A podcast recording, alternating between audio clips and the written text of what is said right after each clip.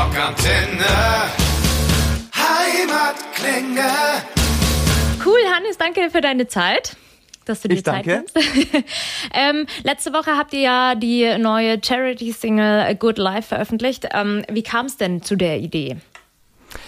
Also da muss man ganz weit vorne eigentlich anfangen. Äh, vor vielen Jahren, das war 2009, wenn ich mich richtig erinnere, äh, noch zu Zeiten unseres zweiten Albums Addicted to Metal, ähm, gab es einen Jungen im Nachbardorf tatsächlich, also wirklich fast in unserer Homebase sozusagen, Tobias hieß er, äh, der an Leukämie erkrankte. Und äh, das hat uns sehr betroffen gemacht, weil er in unserem Alter war. Das hätte einfach genauso gut uns treffen können. Und es war halt auch noch in unserer unmittelbaren Nähe. Und das war das erste Mal, dass wir uns ähm, mit diesem Thema überhaupt befasst haben und wollten ihm helfen in unserem Rahmen, der uns halt möglich ist.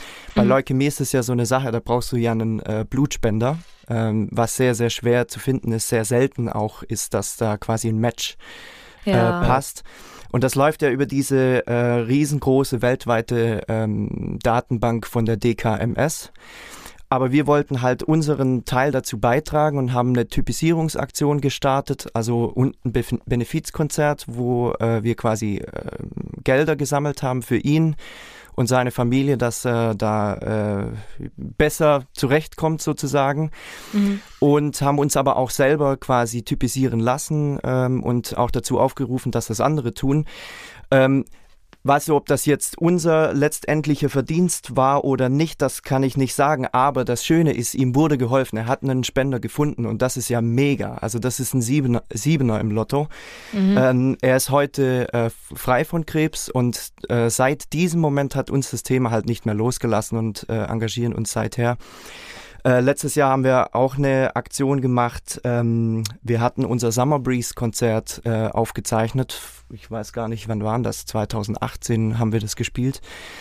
Und eben äh, das quasi eigentlich for free den äh, Leuten nochmal äh, angeboten, das veröffentlicht sozusagen im Netz und aber dazu aufgerufen, hey, wenn euch das gefallen hat, dann spendet doch bitte ähm, an den Förderverein für krebskranke Kinder in Tübingen, was auch quasi in unser, un, unserer unmittelbaren äh, Nähe hier ist. Also ich komme aus Reutlingen, mein Bruder aus Tübingen.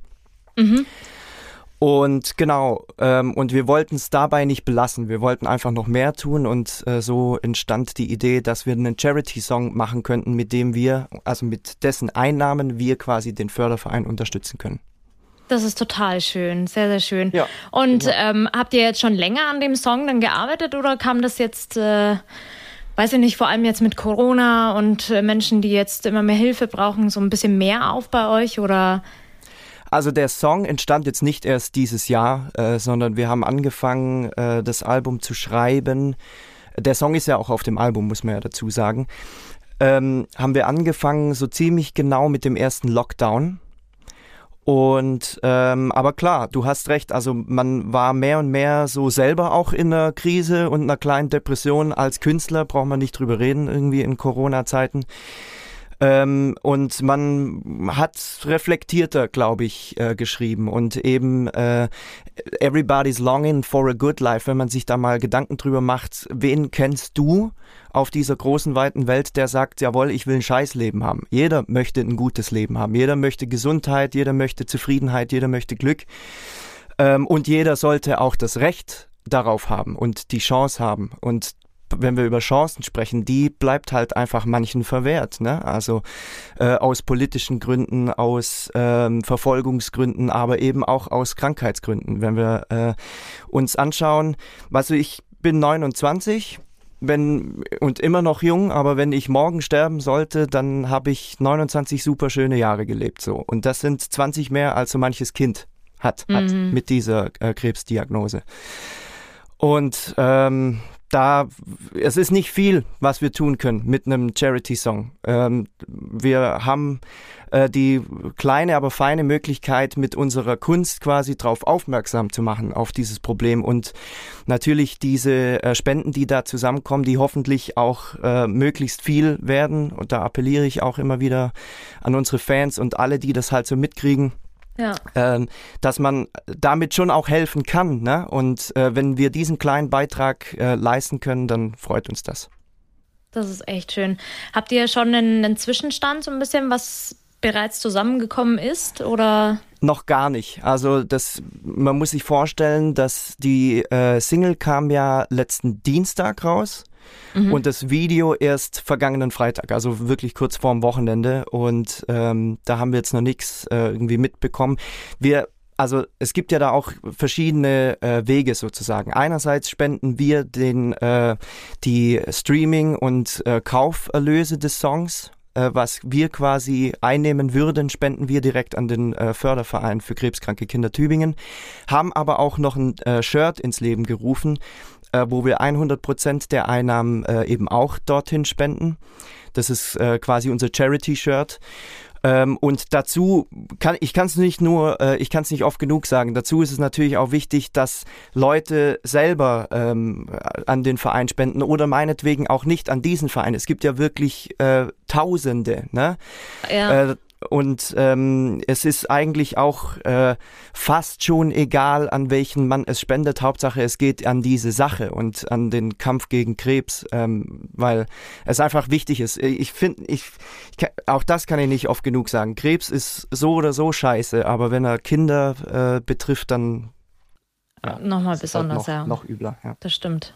Habt ihr eigentlich noch mehr solcher Songs ähm, geplant, so im Kopf, dass ihr das regelmäßig machen wollt oder ein paar mehr? Wir müssen jetzt mal schauen. Äh, erstmal bringt uns die Sache sehr viel Freude und jetzt mal gucken, wie, wie sehr wir denn am Ende des Tages helfen können. Ich möchte es überhaupt nicht ausschließen. Äh, äh, jetzt irgendwie alle zwei Monate eine Charity-Single zu veröffentlichen, ist wahrscheinlich auch nicht so cool. Mhm. Aber ähm, ja, wir wollen einfach mal schauen, wie, wie unser, äh, unsere Hilfe da ankommt und wie in welchem Umfang die auch dann zu Teil oder zu, zu tragen kommt. So. Mhm, cool. Ich drücke ganz fest die Daumen, dass es äh, bombastisch angenommen wird. Das äh, wünsche ich euch wirklich sehr. Das ist eine tolle Sache, ohne Witz. Das ist und Dankeschön. auch super wichtig. Ähm, genau, wie du vorhin gesagt hast, der Song wird ja ein Teil auch des neuen Albums sein, Not the End of the Road. Ähm, war es schon vor dem Lockdown beziehungsweise vor der tourfreien Zeit geplant, jetzt ein neues Album so den Zeitraum rauszubringen? Oder ist das jetzt auch so aus der Zeit, die man jetzt mehr hatte, entstanden? Ähm, auch da will ich mal ein bisschen weiter vorne anfangen. Wir haben ja zwei Tage, ja, muss man meistens. meistens. Ich versuche mich immer so kurz wie möglich zu fassen, aber das geht halt nicht immer. Ähm, wir haben ja die letzte Platte ist jetzt wirklich lange her. Das, also für eine Band in unserem äh, Status, sag ich mal. Mhm. mal. wenn, wenn du ACDC bist, dann kannst du alle zehn Jahre mal ein Album bringen. Das ist bei uns natürlich nicht so. Äh, 2018 war unser letztes Album Ecstasy rausgekommen. Und äh, daraufhin sind wir echt massivst auf Tour gegangen. Also äh, erst zweimal mit Powerwolf auf Europa-Tournee, dann nochmal zweimal selber als Headliner in Europa. Und irgendwie haben wir dann bis zum Ende 2019 100 Konzerte gespielt ab Release oder über sogar äh, über 100 Konzerte ab Release von Ecstasy. Und es ist ja klar, irgendwann äh, drängt dich auch wieder ins Studio, du möchtest wieder neues, äh, neue Songs schreiben und äh, brauchst auch mal quasi diesen Ausgleich. Und äh, sprich, wir hatten uns 2019 in diesem heftigen Tour ja dann auch vorgenommen, ey, für 2020 nehmen wir uns jetzt mal wenig vor, was live angeht, zu unserem Glück, muss man sagen weil so hat uns das dann auch nicht zu hart getroffen. Also diese Lockdowns ah, da bricht's dir das Herz, wenn du so manche äh, Musikerkollegen hast leiden sehen, die wirklich ein äh, Programm von, keine Ahnung, 50, 60 Konzerten gefahren hätten mhm. und dann halt auf Null, äh, der, der Zähler auf Null äh, ging. Und äh, wir hatten uns, wie gesagt, diese Zeit sowieso dafür ähm, reserviert, ein neues Album zu schreiben und aufzunehmen. Hätten aber auch nicht gedacht, dass es so lange dauern würde, würde bis, bis wir tatsächlich ein neues Album rausbringen. Ja gut, war wahrscheinlich also, nicht so einfach mit ähm, sich auch mal treffen zu dürfen wieder und so weiter so und mal einen genau. Termin im Studio oder sowas, keine Ahnung.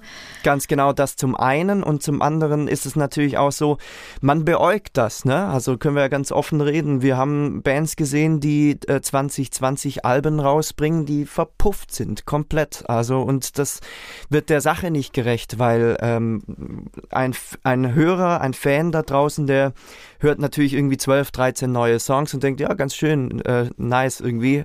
Äh, aber was dahinter steckt, ähm, ein Jahr oder mehr an Arbeit, an ähm, Herzblut, das da reinfließt, an wirklich, wirklich viel Arbeit.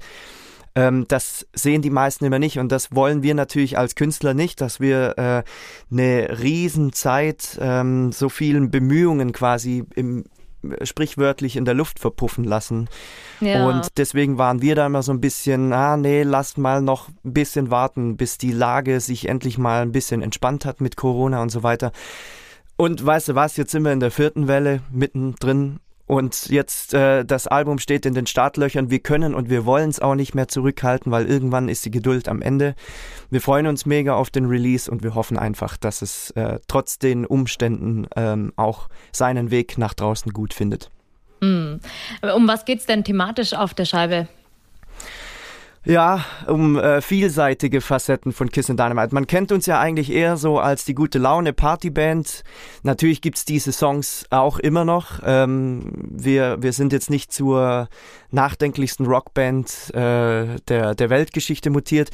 Aber, und das sage ich auch, ähm, diese Zeit mit Corona, äh, das geht nicht spurlos an einem vorbei. Äh, wir waren die Ersten, die nicht mehr durften in unserer Branche und wir sind die Letzten, die wieder in vollen äh, Zügen und vollem Umfang quasi das machen können, was wir machen wollen, mhm. nämlich auf der Bühne stehen. Und das hat den einen oder anderen äh, schon in so eine kleine Lebenskrise geworfen. Deswegen gibt's dann auch ähm, reflektiertere Songs zum Teil auf dem Album, wie, wie zum Beispiel eine Ballade Scars, ähm, die halt auch mal eine Schattenseite zeigt, weil das ist das Leben. Es ist eben nicht nur immer alles Friede, Freude, Eierkuchen. Aber unterm Strich ist es uns wichtig, jetzt nicht den äh, Kopf in den Sand zu stecken. Das war es letztes Jahr und das ist es dieses Jahr immer noch. Ähm, Not the End of the Road ist das allerbeste Beispiel, unsere erste Single äh, zum neuen Album. Klar, die Zeiten sind schwierig und ähm, es passiert viel, viel Scheiße. Will ich jetzt auch kein Blatt vor den Mund nehmen und das genau so benennen aber es ist trotzdem keine Option, die sollte es nie sein, irgendwie ähm, in den Keller gehen, um, um zu weinen oder so, sondern ähm, den Kopf gerade auszurichten, nach vorne zu blicken und versuchen, das Positive zu sehen und einfach ähm, auch mal sich wieder von guten Emotionen leiten zu lassen. Not the End of the Road ist ein Kämpfersong beispielsweise, der, ähm, der uns in allererster Linie Mut geben sollte. Ich habe den äh, geschrieben äh, einen Tag nachdem unser äh, Ex-Drummer Andy ausgestiegen ist. Und dazu auch eine kleine Anekdote. Ähm, das hat uns relativ aus heiterem Himmel getroffen, dass er, okay. dass er wirklich seinen Ausstieg verkündet. Also wir wussten, dass er unzufrieden war innerhalb der Band, dass es nicht mehr sein Ding war, aber keiner von uns hätte damit gerechnet, dass er wirklich aussteigen würde. Und äh, dementsprechend, als er uns das dann in einem äh, Zoom-Meeting halt auch aufgrund von Corona und so weiter und der Distanz, er wohnte in München, ähm, gesagt hat, da war ich fix und fertig und wir alle, glaube ich. Und bin am nächsten Tag aufgestanden und da hat mich meine Freundin gefragt, ja, was machst du jetzt heute? Wie geht's dir damit und ähm, was fängst du mit dem Tag an? Mhm. Und ich war so eine Mischung aus frustriert, traurig, am Boden zerstört und äh, habe zu ihr gesagt, Ganz ehrlich, keine Ahnung. Ich werde aber eins sicher nicht tun, und zwar einen Song schreiben. Und an genau diesem Tag abends war ich fertig mit Not the End of the Road. Ich konnte, ich konnte nicht anders. Ich konnte einfach nicht anders, weil mir diese, diese Zeile, die hat sich mir regelrecht aufgedrängt. Ähm, eben weil ich an diesem Tag natürlich viel drüber nachgedacht habe, über die ganze Lage mit der Pandemie, über, als wäre das nicht schon scheiße genug, weißt du? Und dann kommt noch sowas äh, irgendwie und dann steht deine Band wirklich kurz mal so vor dem Aus und du weißt nicht, was ist jetzt. Und da wurde mir klar, nö, das ist nicht das Ende. Und auch nicht das Ende der Straße. Als Band bist du auf der Straße, gehst auf Tour und so weiter und so fort. Und genau, und dann habe ich diesen Song geschrieben, der sollte uns in erster Linie Mut machen. Das hat er geschafft. Und äh, dann äh, dachten wir, ey, das ist wichtig, das Thema. Jetzt vor allem. Wir müssen den als Single rausbringen, der kann auch anderen Menschen Mut geben. Und uns erreichten Sachen, ey, da kriege ich Gänsehaut, wenn ich nur wieder drüber nachdenke. Von, von euch kam an uns auch ein O-Ton äh, geschickt von einem Siggi, der wirklich seine Frau verloren hat. Ähm, der, der auch einfach am Boden zerstört äh, war und vielleicht auch immer noch ist und dem dieser Song einfach Kraft gibt. Das wärmt das wärmt. Und dann weiß man auch, äh, dass man irgendwie als Musiker vielleicht doch nicht so systemunrelevant ist, wie äh, so manche Politiker eben tun. Ne? Wir, wir, machen, wir machen zwar keine äh, Nahrung für den Magen, aber wir machen Nahrung für die Seele. Und das ist ähm, nicht weniger wichtig, finde ich. Das hast du jetzt schön gesagt. Es ist halt einfach gerade bei dem Song, wenn du sagst, du bist aufgestanden und hast den ganzen Tag drüber nachgedacht und dann hattest du am Ende des Tages den Song fertig. Das waren einfach so wirklich deine Emotionen, deine Gefühle, die du so eins zu eins auf Papier gebracht hast. Du, es war jetzt nicht einfach so irgendwann an einem Tag, wo du dir dachtest, ja, darüber sollte man mal sprechen. Das war einfach pure Emotionen. Aus der Situation. Ja, genau. genau. Und ich finde das auch wichtig. Also, weißt du, natürlich hätten wir jetzt auch eine Platte machen können, äh, die nur Spaß, gute Laune, Freude, wie gesagt, was man eher von uns kennt, so in der Vergangenheit. Aber ich hätte es verlogen gefunden. Ich hätte es falsch gefunden, weil es nicht die Zeit ist, um nur alles geil und positiv und so weiter zu sehen. Es ist einfach der Zeit geschuldet, dass man auch mal ein bisschen in sich gegangen ist und mal wirklich in sich nachgeschaut hat, hey, wie geht's mir damit? Wie geht's uns damit? Wie geht's anderen damit? Und äh, dieses, äh, das ist, glaube ich, immer das, was man äh, so inflationär Zeitgeist nennt. Ich weiß es nicht. Ich vertraue einfach darauf, dass das, was du aus einer wahren Emotion heraus schreibst, das Aufrichtigere ist und das Authentischere ist am Ende des Tages auch. Und ich, ich hoffe darauf, dass es die Menschen eben genauso äh, erreicht aus diesem Grunde. Ich, ähm, ja, und ich will nicht ausschließen, dass, äh, dass die Zeiten für Kiss and Dynamite auch wieder lustiger äh, werden. Äh, ich hoffe es sogar. Ja. Aber ähm, genau, das Album ist ein nach trotz allem, ne, muss man jetzt mal an dieser Stelle sagen, ist ein nach vorne schauendes Album, ein Hoffnungsalbum, nicht eins, das jetzt alles äh, bitterbös unter schwarzen Gewitterwolken ähm, sich sich selber sieht. Mhm. Ähm, Genau, und trotzdem gibt's eben diese nachdenklichen Momente, wie, äh, wie schon gesagt, Scars oder da gibt's auch einen Titel Coming Home, ähm, der sehr nostalgisch ist, auch relativ nachdenklich, aber trotzdem irgendwie einen, einen schönen Vibe hat. Und ähm, mit Not the End of the Road, äh, das ist für uns, wie gesagt, so die äh, Headline des ganzen Albums. Go for it, gib nicht auf. Schön. Jetzt habt ihr thematisch äh, euch so ein bisschen jetzt ähm, für das Album mal so, ich nenne es neu orientiert, jetzt so ein bisschen euer Horizont eröffnet. Ähm, habt ihr auch musikalisch ein bisschen was anders gemacht als auf den anderen Alben? Ich glaube, du fasst es gerade ganz gut zusammen. Also neu orientiert im Sinne der Texte würde ich äh, teilweise bejahen, also weil es einfach, wie gesagt, ähm, mehr äh, Problematik in der Sache gab. Ähm, was die Musik angeht, knüpfen wir eigentlich so nahtlos an Ecstasy an, ähm, weil man muss auch da mal eigentlich wieder länger ausholen. Mit unserem Debütalbum 2008, äh, Steel of Swabia, da waren wir halt eine ähm, wirklich eine Band im Schülerbandalter, ne? Irgendwie, ich war 15 und dass man da noch keinen Eigentlich eigenen. schon total süß. ja. Wir, wenn, wenn, ich mir die Bilder von damals angucke, finde ich uns selber süß. äh, auf jeden Fall, ähm, dass man da noch keinen eigenen Stil hat, so, das ist ja eigentlich schon fast äh, logisch, ne? Und wir, unser Album damals, das klang halt äh, genau nach dem, was es war. Wir haben unseren Vorbildern nachgeeifert äh, und denen sozusagen geschwollen gesprochen Tribut gezollt. Mhm. Also das heißt, da gab es Songs, die haben ein bisschen an ACDC erinnert, dann gab es Songs, die haben an Iron Maiden erinnert, weil das halt unsere Helden waren. Ne?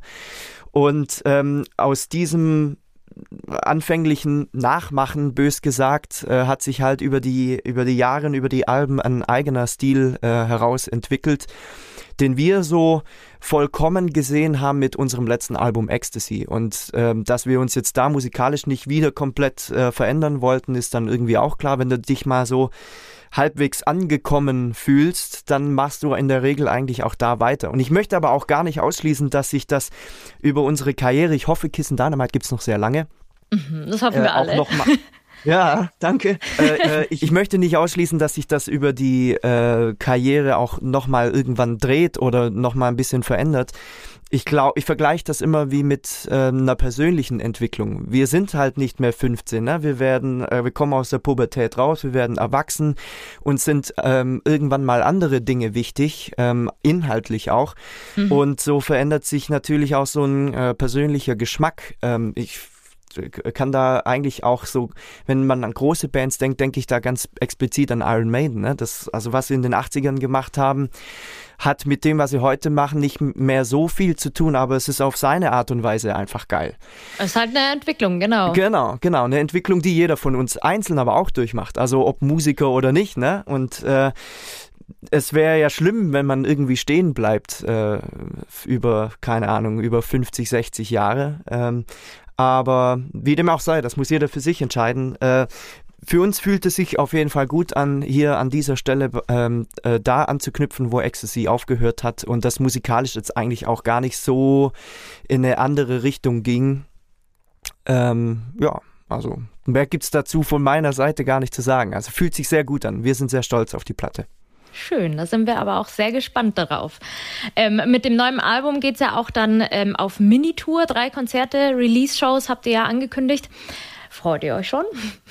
Auf jeden Fall. Also das, äh, das kann man auch schlecht in Worte fassen, weil äh, anderthalb Jahre Nicht-Normalität, äh, wie gesagt, hinterlässt seine Spuren. Mhm. Wir haben, wir haben ja so ein bisschen was gemacht, ne? Also so witzige, skurrile Geschichten wie äh, ein Auto-Kino-Konzert, wo man wirklich vor einer Horde Blechbüchsen im Endeffekt spielt. Wenn, wenn du da nicht immer mal wieder so eine Hand rauswinken siehst, denkst du echt, du bist im falschen Film. Aber, das glaube ich. Äh, ja, genau. ist halt nicht das Gleiche. Es ist nicht dasselbe, aber ähm, trotzdem hat uns das auf seine Art Spaß gebracht, weil ähm, sowas ist einzigartig. Ne? Da kannst du mal irgendwie als Opa deinen Enkeln erzählen, ich habe mal vor 500 Autos gespielt. Das könnt ihr euch nicht vorspielen, vorstellen.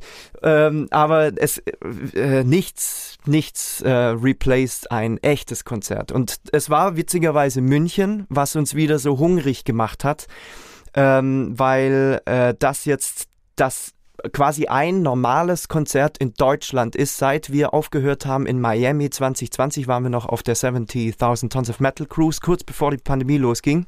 Mhm. Und wir hatten von diesem Moment kein normales Konzert mehr, abgesehen äh, in Tschechien, wo die Regelungen nicht so ähm, eng waren, hatten wir Deutschland kein normales Konzert mehr. Bis München äh, jetzt im wann waren das eigentlich? September, genau, genau. mhm. genau. Äh, wo man nicht nur wir gespürt haben, wo die Leute richtig gespürt haben, Alter, da geht der Punk ab. Die, die sind nicht darauf klargekommen. Das war eine krasse, endlose Party. Der Metal Moser war auch da, hat sie auch gesehen.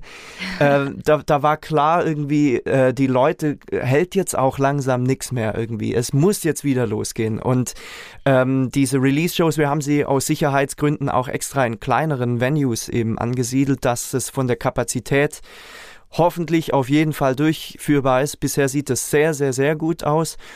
Ähm, wir können aber alle nicht abschätzen, wie sich das entwickelt, ne, mit der vierten Welle und so weiter und so fort. Wir, wir können nicht, ähm, wir, wir können bloß einmal mehr die äh, Fingers crossen sozusagen und darauf vertrauen, dass es stattfindet. Das stimmt. Aber ja, mega Bock. Das glaube ich sofort. Wir haben, glaube ich, auch alle mega Bock drauf. Endlich mal wieder Konzerte. Oh Mann. Aber ähm, auf was dürfen wir uns denn freuen dann auf diesen Release-Shows? Was habt ihr geplant? Nur das neue Album spielen oder auch ein paar Nee, nee, nein, nein. Also die Klassiker wird es natürlich auf jeden Fall geben. Das, äh, die, die wollen wir auch spielen, die wollen unsere Fans auch hören. Aber natürlich ähm, geht es auch um den Release unseres neuen Albums. Deswegen werden wir auch einige neue, neue Titel spielen. Natürlich auch Not the End of the Road, der sich irgendwie jetzt gerade auch schon so zu so einem kleinen äh, Hitchen äh, in, in unserem Kissen Dynamite Kosmos äh, mausert, was uns natürlich sehr freut. Ähm, den wird es auf jeden Fall geben und noch ein paar andere Tracks auch. Und äh, wir werden äh, sogar schon ein neues Bühnenbild äh, am Start haben. Wir haben äh, ziemlich, wir haben uns nicht ausgeruht ne, in den anderthalb Jahren. Wir haben ziemlich viel äh, gehirnt und äh, überlegt, was, wie können wir uns auch auf, in der Bühnensituation weiterentwickeln und haben da auch ähm, boah, investiert so und, und geile Sachen geplant. Also da kann man sich auch äh, drauf freuen. Das sind dann natürlich kleinere Clubs. Das wird dann äh, auf, auf der richtigen Tour, wenn sie dann irgendwann kommt, äh, in größeren Venues auch nochmal geiler zur Geltung kommen. Aber ich will jetzt noch nicht zu viel verraten. Das soll ja ein kleiner Überraschungsmoment sein. Ich weiß so ein bisschen was. Ja, okay. Ja? So ein bisschen? Also, wir haben. Wir haben. Ich verrate keine Details. Ich sage jetzt einfach mal. Ähm, wir schreiben uns Bring Back Stadium Rock auf die Fahne, weil das unsere Mucke ist, die wir von klein auf auch gefeiert haben. Ne? Also Scorpions, äh, Kiss, äh, Bon Jovi, eben all diese Bands, die in den 80ern, 90ern Stadien äh, gefüllt haben natürlich äh, sind wir keine Holzköpfe und wissen, dass es schwer ist, äh, der Weg, bis man wirklich ein Stadion füllt. Aber wir wollen halt mit diesem, warum schreiben wir dieses Motto uns auf die Fahne? Wir wollen diesen Esprit ähm, nach außen äh, versprühen, wenn man so will. Und dass das mit entsprechenden Bühnenaufbauten und äh, Treppchen und so weiter äh, geschieht, Geil. ist klar und auf das kann man sich schon mal so äh, mehr oder weniger einstellen. Also wir werden eine große Produktion fahren. Sehr, sehr, sehr, sehr schön. Und an dieser Stelle noch, wir werden zum ersten Mal mit einem LKW unterwegs sein. so groß gleich. Der, und das ist auch noch eine schöne Anekdote, gefahren wird von äh, Jims Schwester, Sophia, ähm, Ausrufezeichen in Klammer. Ein, äh, sie ist, sie hat wirklich die Ausbildung äh, ihre Wunsch-Herzensausbildung zur Lkw-Fahrerin gemacht. Das muss man sich mal vorstellen. Auch als Frau Cool. äh, finde ich mega geil und äh, mega äh, witzig einfach auch die Geschichte so. Und sie wird unseren äh, Tour-LKW lenken. Sehr, sehr cool. Wenn ihr so weitermacht, dann habt ihr vielleicht auch irgendwann wie Rammstein hunderte LKW, die ihr dann mit auf Tour nehmt. Ja, das wäre nicht schlecht, aber irgendwie, das ist ja auch eine endlose Straßenblockade, was man da so gesehen hat. Meilenweit irgendwie. Müssen wir mal schauen. Das stimmt auch wieder. Aber auch wieder was zu gucken, weißt du? Ja, ja, das ist so.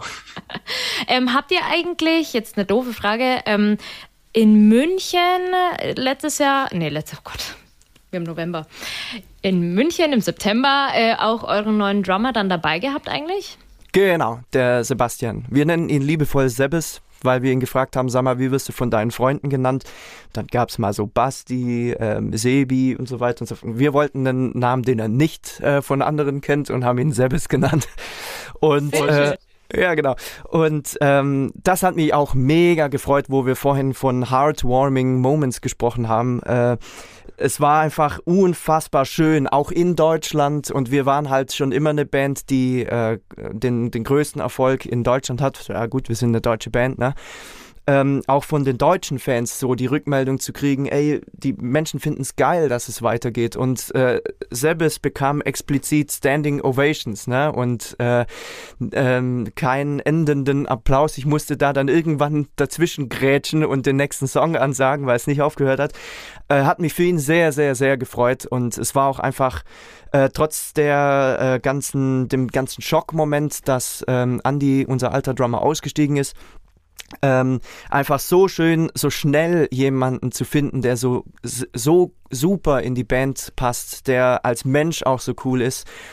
Ähm, weil wir uns das auch gar nicht vorgenommen hatten, so schnell jemanden zu finden. Ne? Also wir, was wir nämlich wussten ist, äh, wir wollen jetzt nicht in ein paar Wochen schnell, schnell jemanden finden, nur dass wir die paar wenigen anstehenden Konzerte äh, spielen konnten dieses Jahr, sondern haben gesagt, ey, wenn wir lassen uns Zeit, wir wollen diese Entscheidung quasi bedacht fällen und auch wirklich das Gefühl haben, das ist ein Bro. Ne? Also das ist ein, einer von uns, mit dem wir uns auch wirklich vorstellen können, ein ganzes Jahr durchzutouren, ohne dass man sich irgendwie auf den Sack geht. Und ja, auf sowas kommt es auch an. Klar. Ja. Und ähm, genau, und äh, hatten so für uns den Notanker, dass wenn wir nicht so schnell jemanden finden würden, dass wir halt irgendeinen äh, Profi quasi beauftragen für die paar wenigen Shows, die wir 2021 gespielt haben. Äh, glücklicherweise mussten wir das aber gar nicht, weil wir tatsächlich in der ersten Audition ähm, einfach mit Sebes den Man on the Drums gefunden haben, der es für uns ist. Und äh, jetzt auch mit jedem Fotoshooting, mit jedem Videodreh, mit jedem Konzert, das wir gespielt haben, festigt sich das immer mehr und immer mehr. Und es ist so schön zu sehen, dass es einfach nicht nur nach draußen hin weitergeht, sondern für unser bandinternes Gefühl auch sich richtig gut anfühlt. Schön, schön. Sehr, sehr schön. Der Glück muss man auch mal haben. Ja, genau. Das ist wunderbar. ja, cool. Ähm, und dann nach dem Release des Albums habt ihr dann noch andere Pläne? Tour, neue Musik wieder schreiben oder? Ähm, also neue Musik schreiben, davon nehme ich jetzt erstmal Abstand, weil wir haben, wenn wir äh, das Album rausbringen, ähm, dann äh, gibt ja erstmal diese neue Musik, ne?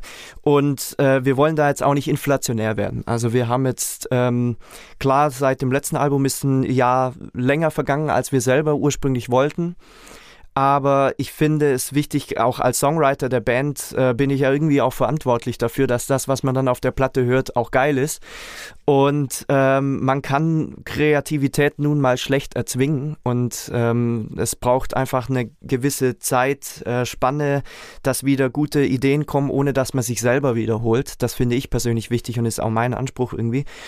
Aber auf jeden Fall werden wir äh, eine Tour fahren wollen. Wir werden natürlich dieses Album nicht rausbringen und damit nicht auf Tour gehen. Dazu, jetzt willst du natürlich bestimmt auch wieder Details hören. Na klar. Äh, die, kann, die, die, die kann ich, da muss ich dich enttäuschen, die kann ich leider einfach nur nicht liefern. Und zwar aus auch einem äh, für uns wichtigen Grund. Wir wollen unsere Fans nicht enttäuschen. Äh, das ist für uns oberstes Gebot. Ähm, und warum sage ich das? Weil wir äh, einfach hundertfach gesehen haben, dass Kollegen ihre Touren äh, ankündigen, äh, verschieben, äh, ein zweites Mal verschieben und dann vielleicht sogar komplett canceln irgendwie. Also für, für Tourneen, die schon vor der Pandemie angestanden haben und dann verschoben werden, da kann ja niemand was dafür, das hat niemand kommen sehen aber es liegt ja in unserer ähm, Macht, in Anführungszeichen, und Verantwortung, eine Tour erst anzukündigen, wenn wir selber irgendwie das Gefühl haben, jawohl, das funktioniert auch. Mit den Release-Shows haben wir dieses Gefühl, jawohl, das funktioniert. Aber jetzt eine große äh, Europa- oder gar Welttour anzukündigen, ohne, also wir, wir haben halt keine Glaskugel, ne? Wir können nicht abschätzen, was, was passieren wird. Und äh, bevor sich da nicht noch mehr Normalität in unser aller Leben quasi äh, zurückgeschlichen äh, hat, ähm, wollen wir diesen Schritt nicht gehen und jetzt eine Tour ankündigen und äh, sie dann im schlimmsten Fall eben verschieben. Aber es wird, es wird ist verständlich. Eine, es wird auf jeden Fall eine Not the End of the Road Tour geben. Das ist versprochen. Sehr, sehr schön. Wir freuen uns. Ähm, aber es ist natürlich verständlich, dass ihr da jetzt nichts ähm, irgendwas versprechen wollt, jetzt schon und dann klappt das wieder nicht. Das ist, es ist auch ätzend für alle anderen. Eben, Eben, also ich kann da nur selber auch als Musikfan, äh, sind wir selber auch alle, wir sind ja nicht nur Künstler. Ähm, es nervt einfach, wenn du dir Karten kaufst, äh, mach sie mit dem Magnet an deinen Kühlschrank, freust dich jeden Tag beim äh, in die Küche kommen zum Kaffee irgendwie, weil du dran vorbeigehst, freust dich jeden Tag auf das Konzert über teilweise Monate und dann äh, kommt von deinem Lieblingskünstler die Ansage, oh, nee, doch nicht. Und das ist hart. Also und dann schreibst du dir Künstler, schon den mittlerweile dritten neuen Termin irgendwie mit auf, hast keinen Ja, Überblick genau, mehr. so ist es. Aber nee, ist verständlich, aber Vorfreude ist ja bekanntlich die schönste Freude. So ist es. Und so geht's uns auch und wir lassen den Kopf nicht hängen. Wir, jetzt haben wir natürlich auch was, wo wir wirklich, wirklich optimistisch in die Zukunft gucken können. Jetzt, wo der Release mit dem Album ansteht, jetzt, wo diese Release-Shows auch anstehen, ähm, freuen uns auch mit Good Life was wirklich Sinnvolles machen zu können und äh, unseren Teil dazu beitragen zu können. Das sind alles super schöne Inhalte für uns, die unser Leben jetzt gerade in diesem Moment bereichern. Und äh, alles andere ist Zukunftsmusik. Im wahrsten Sinne des Wortes. Jetzt, ähm, pass auf, wir haben ja hier auf Rockantenne ähm, den November to Remember, jedes Jahr im November. Machen wir so eine kleine Zeitreise, erinnern uns an die verschiedenen Dekaden. Und ähm, da hatten wir letzte Woche, sind wir in die 70er gereist, haben viel über die 70er gesprochen. Jetzt, diese Woche, sind es die 80er. Und ähm, auch ihr streut ja so ein bisschen in eure Musik so 80er-Elemente mit ein. Wie kommt es, dass eine junge Band sich so gern an die 80er orientiert? Das ist die, ich glaube, die Lieblingsfrage der Presse überhaupt, äh, seit es uns gibt. Und die Antwort ist so simpel, ähm, wie sie bloß sein kann. Ähm, wir natürlich irgendwie, wir waren in der Schule, wie all, alle anderen Kids auch, und da hat man eher Hip-Hop gehört. Ähm, es hat uns einfach nicht gefallen. Also mein Bruder und mir, wir haben äh, zu Hause wurden wir quasi wie so von einer Art, von einer Art Passivrauchen äh, konfrontiert mit äh, der Mucke der Scorpions, Metallica, ACDC, die mein Vater halt gehört hat. Äh, wirklich noch mit Vinyl ne, und einem Schallplattenspieler und so. Und das fanden wir irgendwie immer cool. Wir waren einfach äh, im Herzen älter, als wir waren. Keine Ahnung.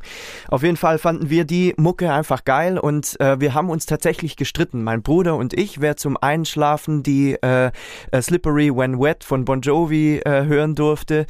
Ähm, weil, also nicht, weil die Mucke einschläfernd für uns war, sondern weil sie uns so einen inneren Frieden gegeben hat, mit dem wir erst so äh, wirklich, also mit dem wir so in, in, in die Träume fallen konnten. Und ähm, dann äh, musste, musste man äh, sich, also mein Vater stand dann immer vor der schwierigen Aufgabe, den anderen auch zufrieden zu stimmen, äh, der quasi das Stechen verloren hat um die Slippery When Wet. Ähm, und dann äh, hat man halt auch immer mal wieder andere Platten gehört. Dann war das mal eine, eine Platte von Accept oder äh, von ACDC, die gleichermaßen geil waren.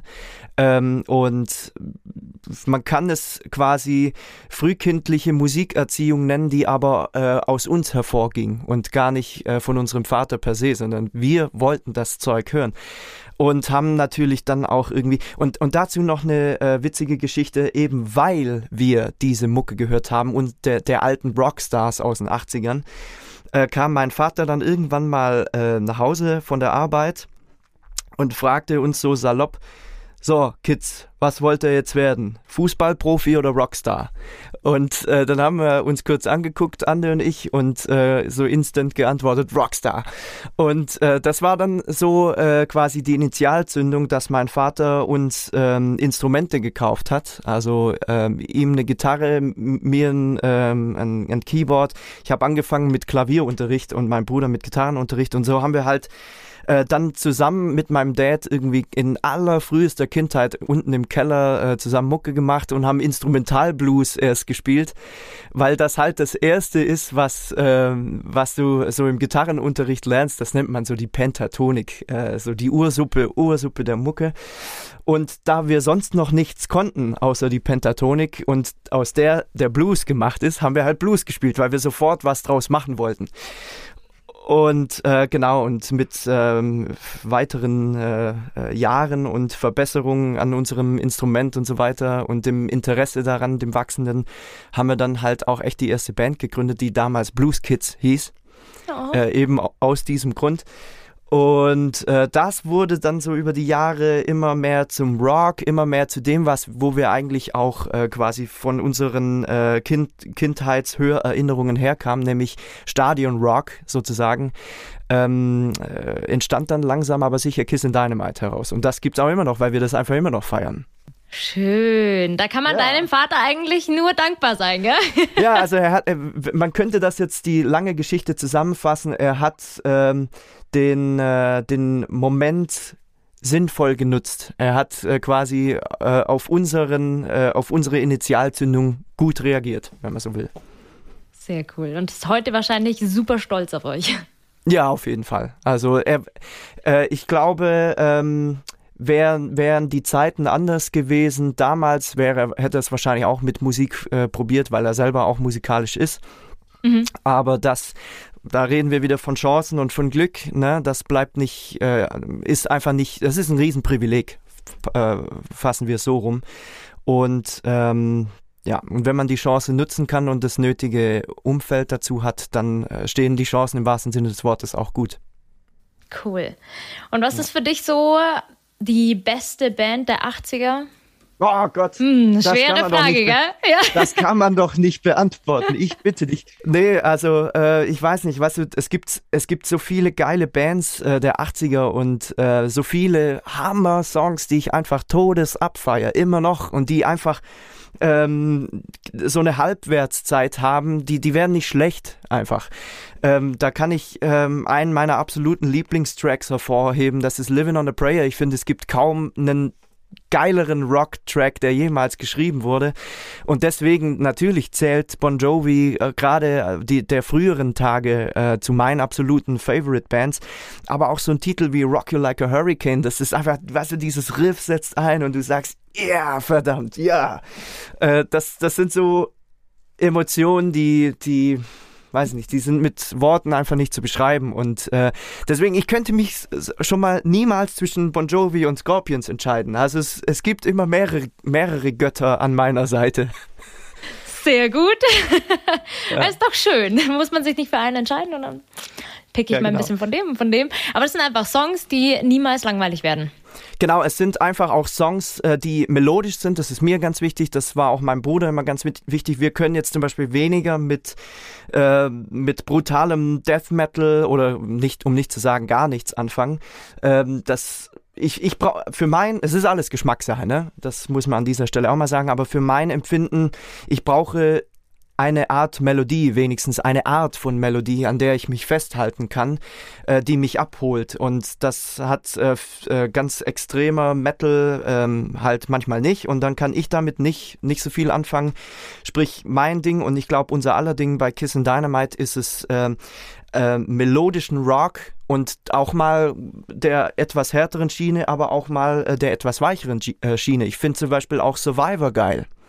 Jimmy Jamison, einer äh, der ganz, ganz großen Sänger, Gott hab seine Seele selig. Ich habe ihn noch gesehen auf eurem Festival vor vielen Jahren.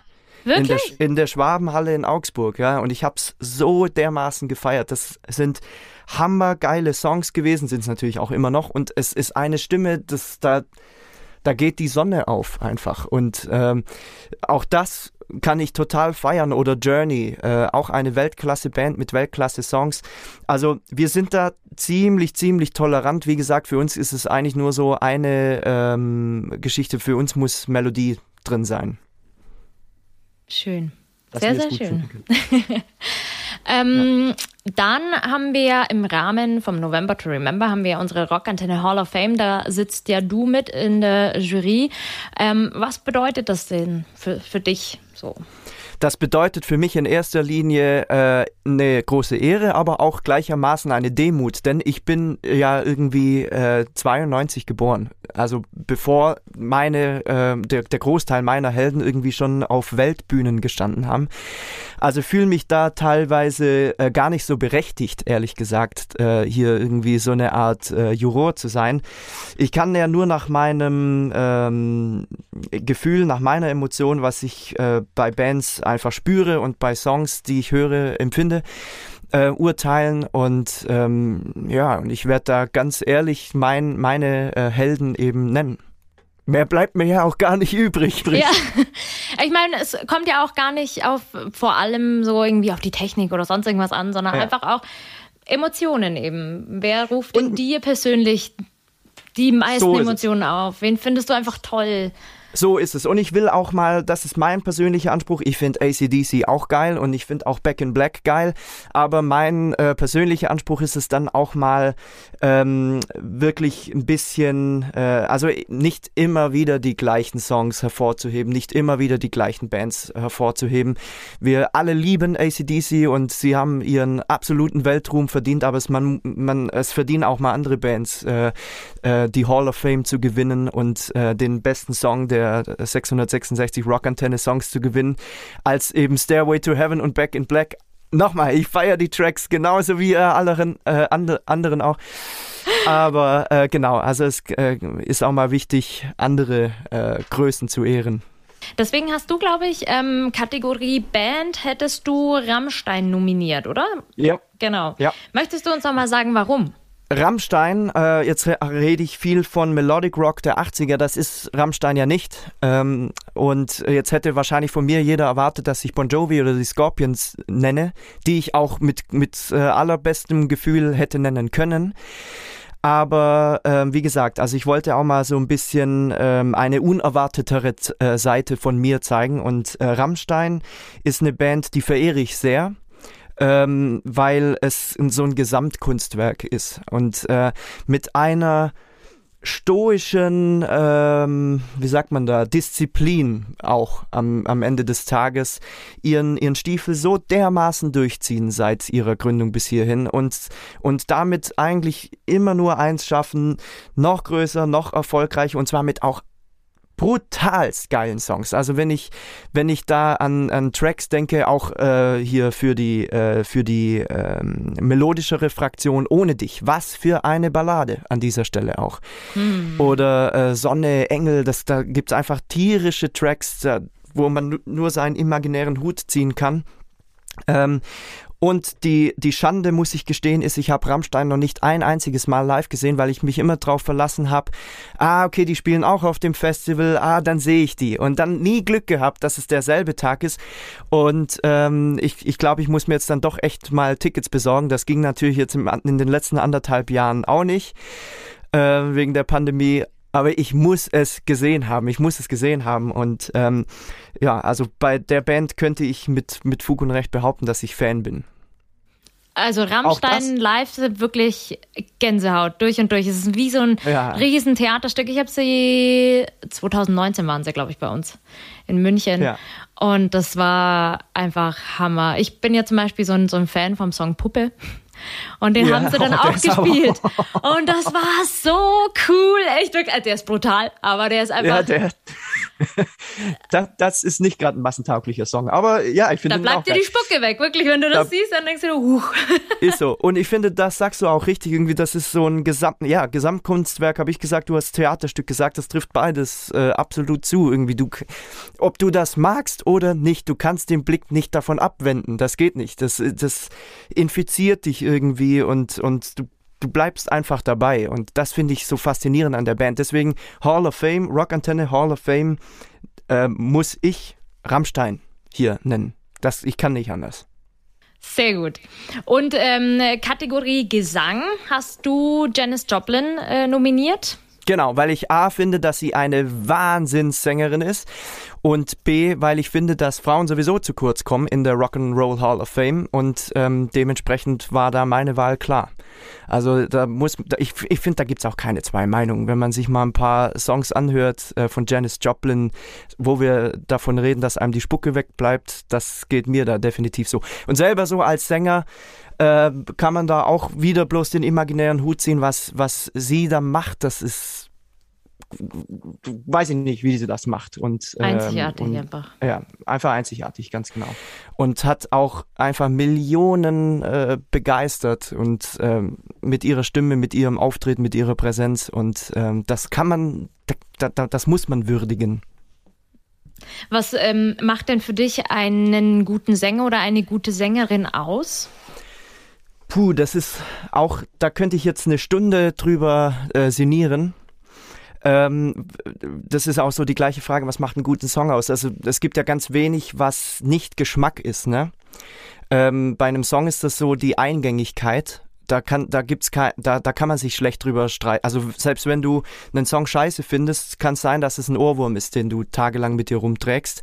Und, und da kann man sich, wie gesagt, nicht drüber streiten, ob ein Song äh, nicht eingängig oder eingängig ist. Ähm, und was bei Sängern und Sängerinnen eben äh, die Sache ist, wo ich finde, wo man nicht drüber streiten kann, ist, ob jemand Wiedererkennungswert hat. Also ob du jemanden aus einer Million anderer Sänger und Sängerinnen heraushören kannst oder nicht. Und Janis Joplin ist das für mich beispielsweise. Und ähm, auch äh, hier meine, äh, meine großen Helden, Klaus Meine von den Scorpions, das ist auch so eine Stimme. Ne? Die, übrigens hätte ich auch ihn äh, hier wieder nennen können, aber es wäre langweilig geworden, wenn ich sage, Lieblingsband äh, Scorpions, Lieblingssänger Klaus Meine, bester Song Rock You Like a Hurricane. ähm, Durch die Scorpions passt. genau. Ähm, und äh, also Wiedererkennungswert ist für mich eine Geschichte, äh, die wirklich, äh, die ich wichtig finde als Sänger. Äh, dann ist es, weißt du, dann geht's um so mm, klein, vermeintliche Kleinigkeiten, die mir aber halt selber als Sänger wichtig sind, ist, dass man das, was man da im Studio äh, mit viel Zeit, mit vielen Takes, ne, da hast du ja mehr als eine Chance sozusagen, was einzusingen ähm, dass man das auch live umsetzen kann, dass das äh, die Power und die Energie rüberbringt und vor allen Dingen eben die Emotionen. Ähm, das ist mir persönlich wichtig und ähm, das sind für mich eigentlich auch die zwei wichtigsten Aspekte eines guten Vocalists. Sehr schön, sehr, sehr cool. Ja, ähm, ja ich komme jetzt tatsächlich langsam zum Abschluss. ja. Weihnachten steht aber vor der Tür, gell? Hannes. Grinch oder Weihnachtself? Oh, weder noch, weder noch. Ich bin da irgendwas dazwischen. Ähm, ich finde das schön. Also ich befasse mich da ähm, wenig irgendwie äh, das Haus zu schmücken. Das macht meine Freundin dankenswerterweise und ich finde das dann auch schön, ne, das äh, anzugucken, wenn dann ein, ein äh, Baum leuchtet und so. Ähm, ich habe da halt selber wenig Geduld, ehrlich gesagt. Und irgendwie, äh, mir, ist, mir ist es dann im Studio zu sitzen und an meinen Sachen weiterzuarbeiten und so im Film zu sein, dann doch wichtiger. Ähm, aller, und, und äh, ja, allerdings äh, finde ich es auch äh, cool, so zwei, dreimal im Jahr auf den Weihnachtsmarkt zu gehen, mit Freunden Glühwein zu trinken und so. Das genieße ich schon. Ähm, aber ich schenke jetzt äh, Weihnachten als ähm, irgendwie, wie, sag, wie soll man das so zusammenfassen? Also diese drei Tage im Jahr, die sind für mich genauso wenig wichtig wie mein Geburtstag. Also ich gebe einem einzelnen Tag nicht viel Bedeutung. So, das ist, glaube ich, das Best, die beste Zusammenfassung, die ich hier geben kann.